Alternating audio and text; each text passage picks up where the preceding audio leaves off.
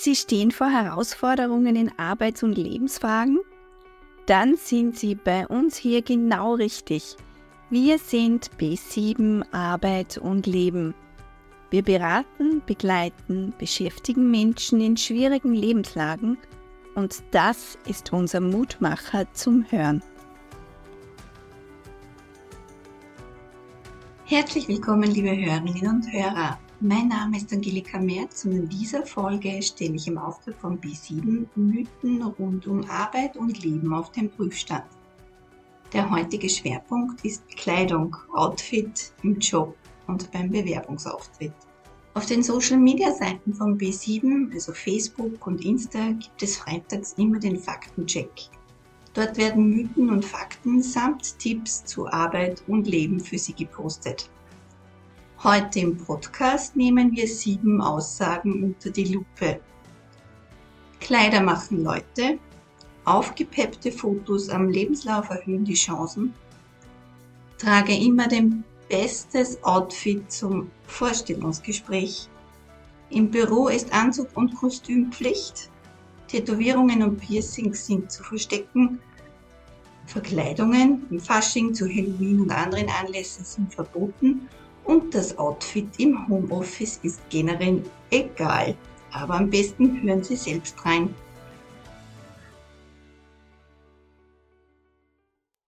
Kleider machen Leute. Fakt ist, Kleidung kann letzten Endes nichts machen, was da nicht ist. Aber Kleidung wirkt und Ihr Outfit kann darüber entscheiden, wie andere über Sie denken, wie Sie auf andere wirken. Kleidung zeigt uns in unserer Individualität und kann sogar Emotionen vermitteln und hat vor allem die Macht, uns zu verwandeln. Diese Verwandlung ist jedoch nicht nur bei Schauspielern möglich. Auch im Alltag oder im Geschäftsleben können wir durch Kleidung unseren Charakter und unser Auftreten verstärken oder verändern. Woher kommt der Spruch, Kleider machen Leute eigentlich? Der Schweizer Dichter Gottfried Keller schrieb 1874 eine Novelle, wo es um einen Schneidergesellen ging, der irrtümlich für einen polnischen Grafen gehalten wird und das aufgrund seiner Kleidung. Der Schneider nützt die Situation so lange aus, bis seine Täuschung eines Tages auffliegt. Grundsätzlich ist Kleidung dafür da, dass Menschen warm, trocken und vor Witterungseinflüssen besser geschützt sind. Über den reinen Nutzen sind wir heute natürlich weit hinaus. Unsere Kleidung kleidet uns nicht, nur sie zeigt etwas von unserer Identität und kann unseren Mitmenschen viel über unsere Art und auch die Art unserer Beschäftigung verraten. Die Wahl unserer Kleidung spiegelt oft unsere persönlichen Vorlieben wider und kann maßgeblich dazu beitragen, wie wir uns selbst wahrnehmen und fühlen und wie wir vom Außen gesehen werden. Auch ganz klare Botschaften können durch Kleidung vermittelt werden, sowie auch die Wertschätzung und den Respekt, die ich für mein Gegenüber aufbringe. Wenn ich zum Beispiel auf einer Hochzeitsfeier eingeladen werde und zu den Feierlichkeiten in zerrissenen Jeans und einem schmutzigen Shirt auftauche, kann das alles andere als Gratulation ausdrücken. So gibt es je nach Menschengruppe, Anlass, Rolle und Rahmen unterschiedliche Dresscodes, an denen man sich orientieren kann. Orientieren deshalb, weil die eigene Note durchaus Platz finden darf und soll. Formale Kleidung signalisiert Professionalität, Kompetenz, aber auch eine gewisse Distanz und Abgehobenheit. Demgegenüber vermittelt eine lockere, von der Businessnorm abweichende Kleidung Kreativität, Nahbarkeit, Individualität. Wie in der Novelle Kleider machen Leute auch hervorgeht, macht Kleidung nicht aus einem armen Schneider einen reichen Grafen, und dennoch kann sich der arme Schneider wie ein reicher Grafe fühlen und vielleicht auch eher wie einer behandelt werden. Es gibt auch den Ausspruch Fake it until you make it. Das ist ein Konzept, das zu mehr Selbstbewusstsein verhelfen kann. Auf Deutsch lässt sich das in etwa so übersetzen mit tu so als ob, bis du es kannst. Dabei imitiert man ein bestimmtes Verhalten, eine Kompetenz oder auch über das Auftreten in bestimmter Kleidung. Also man tut so als ob. Dennoch muss es zu einem passen. Zum Beispiel, Sie möchten sich stark und erfolgreich fühlen, In welcher Kleidung, die zu Ihnen passt, fühlen Sie sich genauso.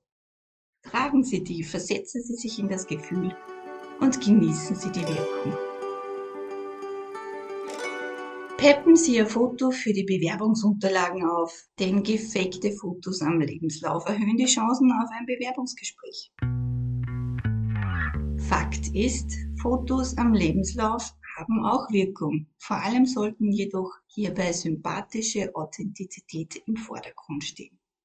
Wenn zum Beispiel Fake-Brillen nur fürs Foto aufgesetzt werden, um vielleicht die Idee zu vermitteln, etwas gebildeter zu wirken, ist das ein eher fragwürdiger Ansatz. Wenn die Brille Teil ihrer Identität ist, ja, unbedingt. Fotos in Kleidung, die sie nie tragen würden. Uh, zum Beispiel, sie lassen ein Foto machen, das sie im Hosenanzug zeigt, dass sie sich von ihrer Freundin geborgt haben, geborgt deshalb, weil sie das selbst nie und nimmer anziehen würden. Das ist nicht authentisch. Es zeigt ein Scheinbild von ihnen, das sie nicht sind. Meist kommt es auch am Foto rüber. Manipulierte Bilder, die einen jünger, geformter, schlanker und sogar vielleicht unnatürlich überdrüber schön wirken lassen. Wenn es zum Bewerbungsgespräch kommen sollte, fliegt das auf. Das schürt in erster Linie Misstrauen und im schlimmsten Fall hält sich das Bewerbungsgespräch kurz und für Sie ohne Erfolg. Achten Sie daher auf aktuelle Fotos, die Sie am besten mit einem Lächeln zeigen, das Ihnen selbst auch gefällt. Bitte keine Selfies, die wirken eher unprofessionell. Am besten ein Porträtfoto, das Ihr Gesicht und Ihre Schultern vor einem neutralen Hintergrund zeigt. Auch die Kleidung eher für Ihre Verhältnisse neutral so ist das Bild auch bei verschiedenen Stellenausschreibungen zu verwenden. Verzichten Sie auch bitte auf massive Ablenkungen durch zum Beispiel Riesenohrringe, tiefe Ausschnitte oder auch massive Ketten. Kein Foto geht natürlich auch, ist aber auch eine gewisse Botschaft und Erfahrungen zeigen, dass Bewerbungsunterlagen ohne Fotos eher aussortiert werden. Trage immer deine beste Kleidung zum Vorstellungsgespräch. Diese Aussage können Bewährungsberater so nicht zu 100% unterschreiben. Die wichtigste Dresscode-Regel für die Vorstellungsgespräche bei Kleidung lautet, tragen Sie Kleidung, die zur Branche und der angestrebten Position passt und wählen Sie ein Outfit, in dem Sie sich wohlfühlen, authentisch bleiben und nicht verkleidet wirken. Die Kleidung gehört zur nonverbalen Kommunikation und prägt entscheidend den ersten Eindruck im Bewerbungsgespräch. Zwar zählen im Vorstellungsgespräch zuerst Ihre Qualifikationen und die Soft Skills, die Kleidung sollte aber trotzdem zu Ihrer Persönlichkeit passen. Ansonsten wirken Sie verkleidet, verkrampft und Personaler nehmen eine solche Maskerade wahr, meist eher negativ. In jedem Fall sollte die Kleidung beim Vorstellungsgespräch sauber und gepflegt sein. Stilbrüche im Outfit können beim Gegenüber eher ein Störgefühl hervorrufen und somit auch die Bewerbungschancen sinken. Besser over als underdressed. Studien zeigen, in formeller Kleidung werden Bewerber ernster genommen. Sie strahlen mehr Seriosität Kompetenz aus. Im Zweifel also besser overdressed als underdressed. No-Go-Kleidung im Bewerbungsgespräch, beziehungsweise was Sie unbedingt vermeiden sollten, ungepflegte Kleidung, ungepflegte Haare, Bart, abgetragene Klamotten, schlechte Passformen, verknitterte Hemden, verknitterte Kragen, Sakkos, zu viel nackte Haut, ungeputzte Schuhe oder auch zu bunte, grelle Farben und Muster können eher irritierend wirken. Ein zusätzlicher Tipp, ziehen Sie Ihr Bewerbungsoutfit ein paar Tage vorher an. Das Probetragen hilft, um sich daran zu gewöhnen. Und naja, vielleicht hat sich das eine oder andere Kilo auch dazu geschummelt und die Passform hat sich etwas verändert. Im Büro ist Anzug und Kostüm immer Pflicht. Ein weit verbreitetes Missverständnis, das formelle Kleidung als Standard im Büro darstellt. Fakt ist, es gibt keine allgemein gültigen Regeln für Bekleidung im Beruf Kleidervorschriften müssen vom Arbeitgeber begründet werden, das heißt Eingriff in die Privatsphäre gelten. In manchen Branchen, vor allem mit Kundenkontakt, können betriebliche Interessen Kleidervorschriften rechtfertigen. Immerhin repräsentieren sie als Angestellter, als Angestellte die Firma. Für das Arbeitsrecht ist es von Bedeutung, welche Art von Kleidung getragen wird. Man unterscheidet dabei Arbeitskleidung, Dienstkleidung und Schutzkleidung. Arbeitskleidung sieht man zum Beispiel bei Handwerkern, Richtern, Ärzten, Krankenpflegerinnen, Krankenpfleger. Ähm, sie hat sich bei der Arbeit als praktisch erwiesen und wird vom Arbeitgeber beschafft. Dienstkleidung, darunter fallen Kleidungsstücke, die nach Anweisung des Arbeitgebers von den Mitarbeitern während der Arbeitszeit zu tragen ist. Für den Arbeitnehmer bedeutet dies eine Einschränkung des allgemeinen Persönlichkeitsrechts. Wenn dies aber begründet ist, ist es durchaus auch zulässig. Schutzkleidung wird aus Gründen des Arbeitsschutzes während der Arbeitszeit vorgeschrieben. Das ist Kleidung, die ähm, stärker schützt vor gefährlichen Einflüssen wie Hitze, Wasser, Kälte oder Chemikalien als herkömmliche. Dresscode-Fehler bei Schutzkleidung sind nahezu unmöglich und wenn Sie diese ignorieren sollten, setzen Sie sich quasi auch freiwillig einer Gefahr aus. Auch wenn bis auf gerade genannte Ausnahmen die getragene Kleidung im Job selbst bestimmt werden kann, gibt es ein paar Empfehlungen zum Dresscode. Wie bereits erwähnt, Kleidung ist ein Zeichen der Selbstdarstellung und daher die Frage, wie möchten Sie wahrgenommen werden?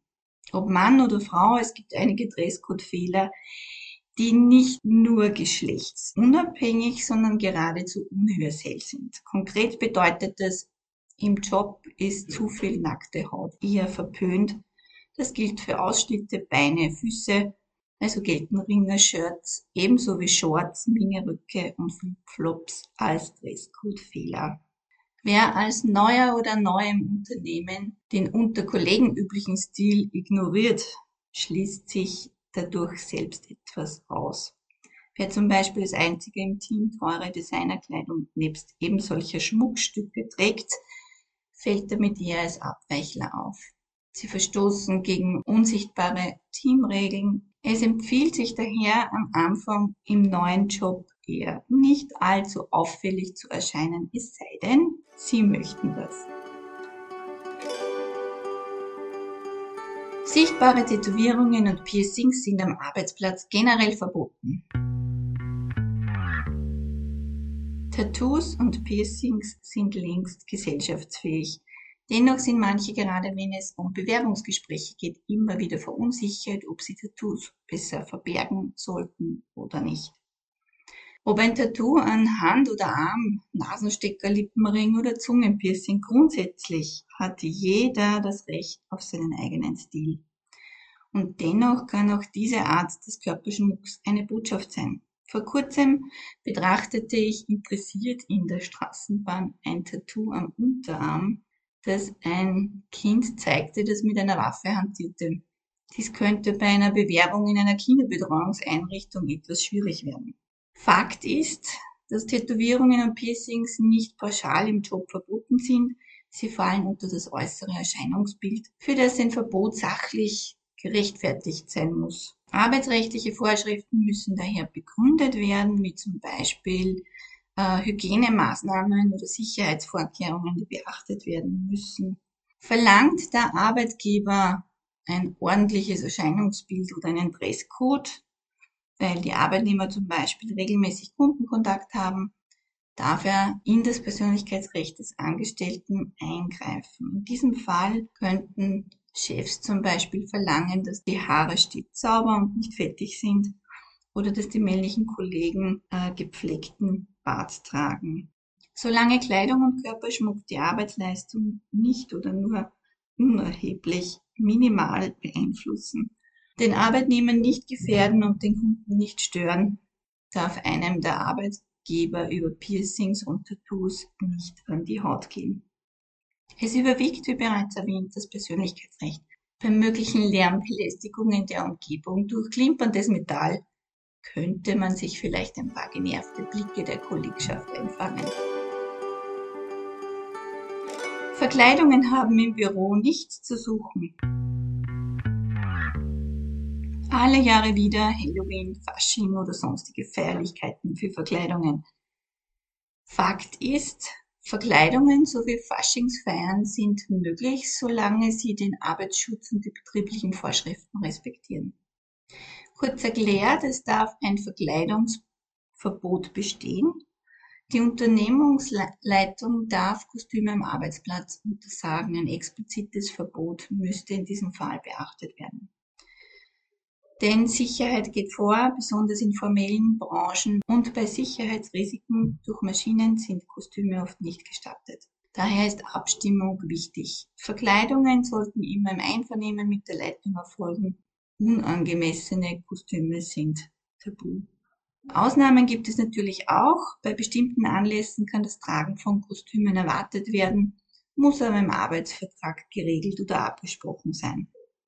Ich erinnere mich gerade an eine Kassendame, in deren Lebensmittelgeschäft ich regelmäßig einkaufe, diese Dame trägt das Jahr über hauptsächlich einen eher grimmigen Gesichtsausdruck, außer wenn sie Weihnachten, Silvester oder am Faschingsdienstag ein Hütchen aufsetzen darf. Da fällt mir dann immer auf, wie sympathisch sie lächeln kann. Noch ein Tipp zum Verkleiden. Unklarheiten am besten im Vorfeld klären und die Zustimmung für Kostüme einholen. Dann sind sie auf der sicheren Seite. Kleidung im Homeoffice ist egal, sieht ja niemand. Wenn Sie nicht gerade eine Videokonferenz haben, sieht es tatsächlich niemand. Was nicht heißt, dass es keine Auswirkungen auf Ihre Arbeit und auf Ihre Produktivität hat. Erinnern Sie sich, Kleidung drückt auch Stimmung und Identität aus, beeinflusst daher unser eigenes Denken und unsere Gefühle. Das belegen gleich mehrere Studien. Beispiel, Probanden im Laborkittel waren aufmerksamer und konzentrierter als jene ohne. Oder Mitarbeiter im Anzug fühlen sich produktiver und kompetenter. Trugen sie hingegen Casual Style, fühlten sie sich freundlicher. Und Männer mit maßgeschneiderten Anzügen fühlten sich selbstbewusster und erfolgreicher als Kollegen mit einem Anzug von der Stange. Hier lässt sich also auch ableiten, dass das Outfit sehr wohl unsere Arbeit auch im Homeoffice beeinflusst. Eine angemessene Homeoffice-Kleidung kann Ihnen helfen, effektiver zu arbeiten. Also, welcher Dresscode gilt im Homeoffice? Leger, aber schick. Das heißt, weitaus lockerer als im Büro, doch der Working Spirit sollte dabei nicht verloren gehen. Kombinieren Sie am besten Business- und Freizeitkleidung. Es darf bequem sein. Auch für Videokonferenzen gilt heute, Bluse und Jogginghose geht gar nicht. Ich erinnere mich an die Zeiten des Lockdowns, wo zum Beispiel bei einem Zoom-Meeting von einem Teilnehmer nach einem Wasserglas gegriffen wurde und so die Boxershort zum Vorschein kam. Sie wissen nie, ob sie nicht doch aufstehen müssen, daher sollten sie auch unbedingt untenrum ordentliche Kleidung tragen. Auch für die Psychohygiene ist der Wechsel vom Büro in den Freizeitmodus über die Kleidung sinnvoll. Liebe Hörerinnen und Hörer, schön, dass Sie dabei waren.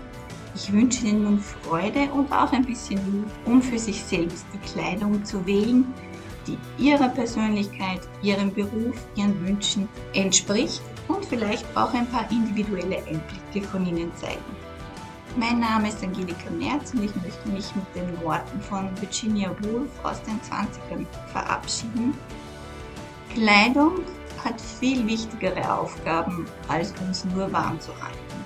Sie verändert unseren Blick auf die Welt und den Blick der Welt auf uns.